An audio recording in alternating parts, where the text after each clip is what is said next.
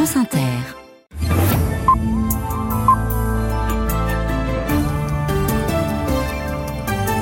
Le journal avec Alexandra Duboucheron. Bonsoir Alexandra. Bonsoir Laurent, bonsoir à tous. Les contrôleurs de la SNCF vont-ils faire dérailler les départs en vacances?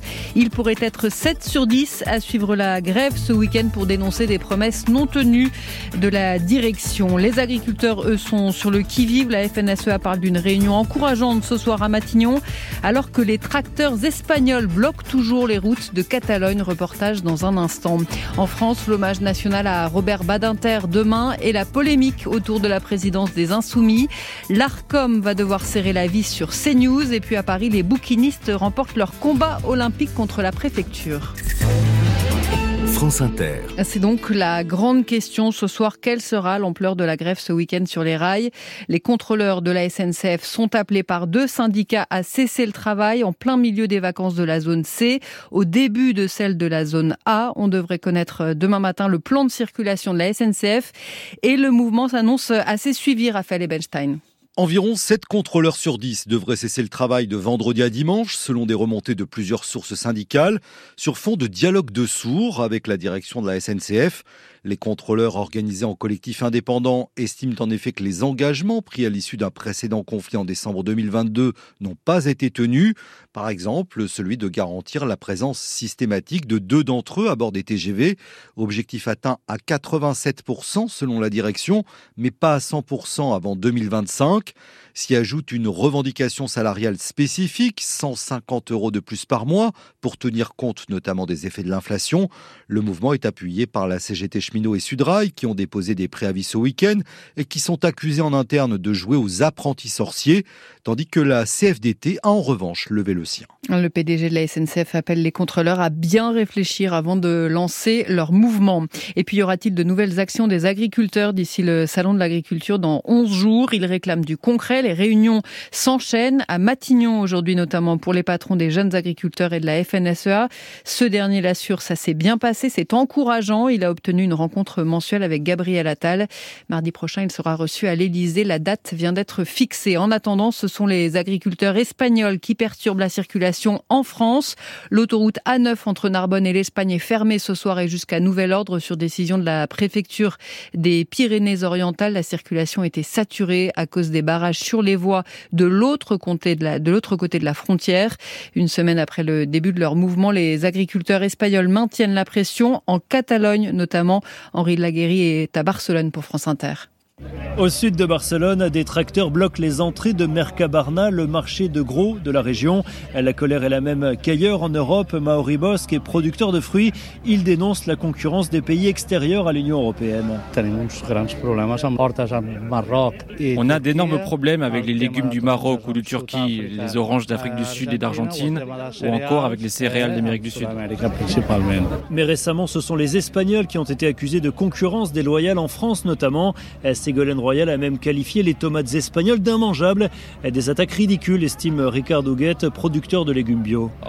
Le problème de l'agriculture française, ce n'est pas l'agriculture espagnole. De fait, les règles de la politique agricole commune s'appliquent à tous les membres de l'Union européenne. Nous aussi, on pourrait se plaindre du fromage français. C'est absurde. La situation des agriculteurs catalans est d'autant plus difficile qu'ils font face à une sécheresse historique, ce qui implique de sévères restrictions. Ils doivent réduire leur consommation en eau de 80%. On sait qu'il n'y a pas d'eau, mais les seuls qui subissent la sécheresse et en souffrent, ce sont les agriculteurs et les éleveurs. Vers 16h, les agriculteurs ont levé le blocage de Mercabarna. Ils décideront plus tard dans la soirée s'ils reprennent la mobilisation demain matin. Barcelone, Henri de Laguéry, France Inter. Une colère à l'échelle de l'Europe qui oblige la Commission européenne à assouplir la règle sur les jachères pour cette année. Les agriculteurs pourront toucher des aides de la PAC s'ils laissent au moins 4% des terres en jachère, y compris les cultures intermédiaires et fixatrices d'azote comme les lentilles sans usage de produits phytosanitaires. Toujours pas d'accord de trêve à Gaza. Les discussions du jour au Caire entre responsables américains, égyptiens, israéliens et qataris n'ont pas abouti alors qu'Israël prépare une offensive militaire sur Rafah dans le sud de l'enclave, ville refuge pour près d'un million et demi de déplacés. Cela pourrait conduire à un massacre, prévient ce soir l'ONU. C'est une information France Inter. Emmanuel Macron est favorable à une panthéonisation de Robert Badinter, l'ancien garde des Sceaux et père de l'abolition de la peine de mort, décédé la semaine dernière à 95 ans. Il rejoindrait Joséphine Baker, Maurice Genevoix, Antoine et Simone Veil, les derniers entrées. Le chef de l'État pourrait l'annoncer demain lors de l'hommage national, une cérémonie qui est déjà entachée par une polémique.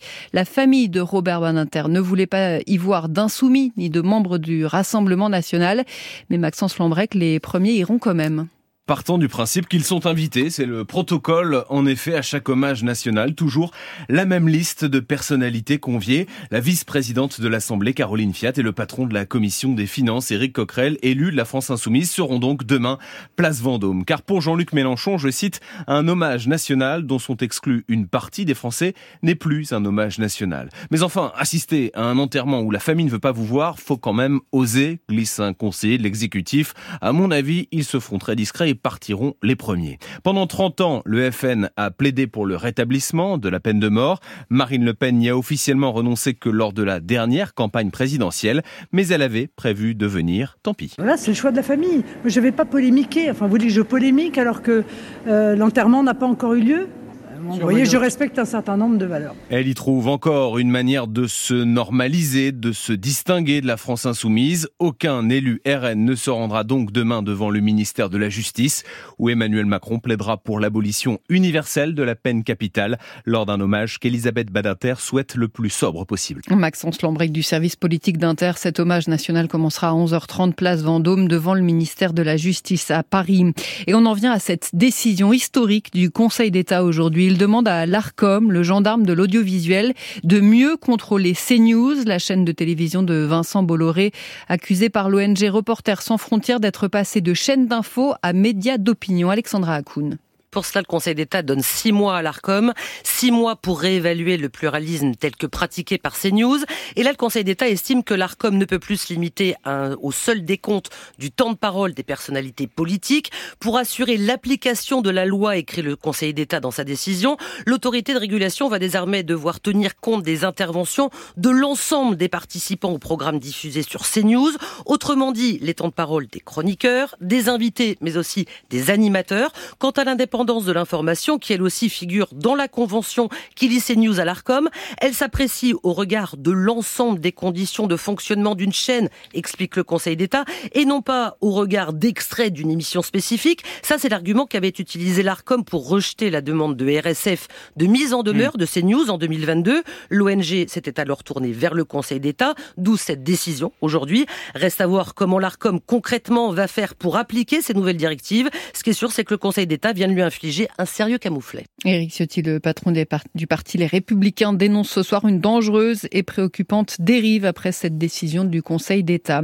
Le permis de conduire dématérialisé dans les téléphones, ça commence demain partout en France. Le ministre de l'Intérieur l'annonce ce soir après une expérimentation jugée concluante. Dans trois départements, ce permis apparaîtra dans un onglet de l'appli France Identité. Leurs célèbres boîtes vertes de livres et d'estampes vont pouvoir rester sur les quais de Seine. À Paris, les bouquinistes obtiennent gain de cause. La préfecture voulait leur faire plier boutique le temps des Jeux Olympiques. Emmanuel Macron a tranché. Ils resteront. Et c'est le dispositif de sécurité pour la cérémonie d'ouverture sur la scène qui sera revu. Un soulagement pour Jérôme Calais, leur représentant.